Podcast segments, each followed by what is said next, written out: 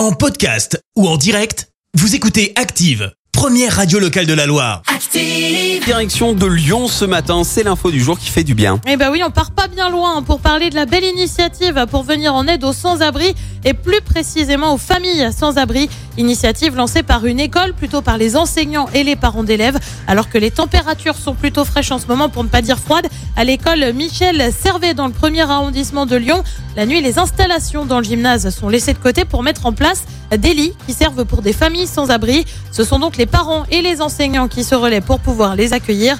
Après une nuit de sommeil, les familles prennent le petit déjeuner avant que les enfants n'aient retrouvé les autres élèves dans l'école.